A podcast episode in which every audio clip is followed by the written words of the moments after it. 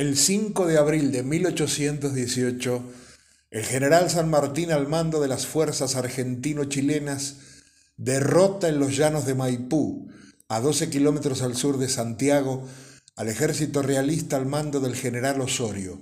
Se sella así la independencia de Chile. Luego de la sorpresiva derrota de Cancha Rayada el 19 de marzo de 1818, San Martín no solo reorganizó sus tropas, sino que les levantó el ánimo y le escribió a su amigo Tomás Guido, le prometo amigo que recobraremos lo perdido y arrojaremos del país a los chapetones. A las once de la mañana de aquel otoñal día comenzó la batalla. La estrategia de San Martín fue decisiva. Eran 4.900 patriotas contra 5.400 realistas.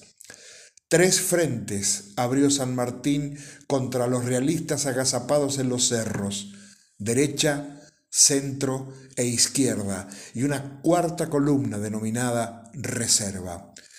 El ataque por diversos frentes fue la clave del éxito patriota. Quedaba el bravo escuadrón español de Burgos, que entre ellos se gritaban Aquí está el Burgos, 18 batallas ganadas, ninguna perdida, y ondeaban su bandera con la que vencieron a Napoleón.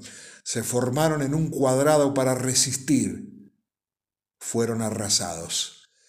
El artífice de la victoria escribió, ante una resistencia vigorosa y tenaz, se ha visto un ataque bravo, rápido y sostenido interrumpió la escritura de este parte San Martín para recibir al herido O'Higgins y fundirse en un abrazo con él, el abrazo de Maipú. O'Higgins dijo, Gloria al Salvador de Chile.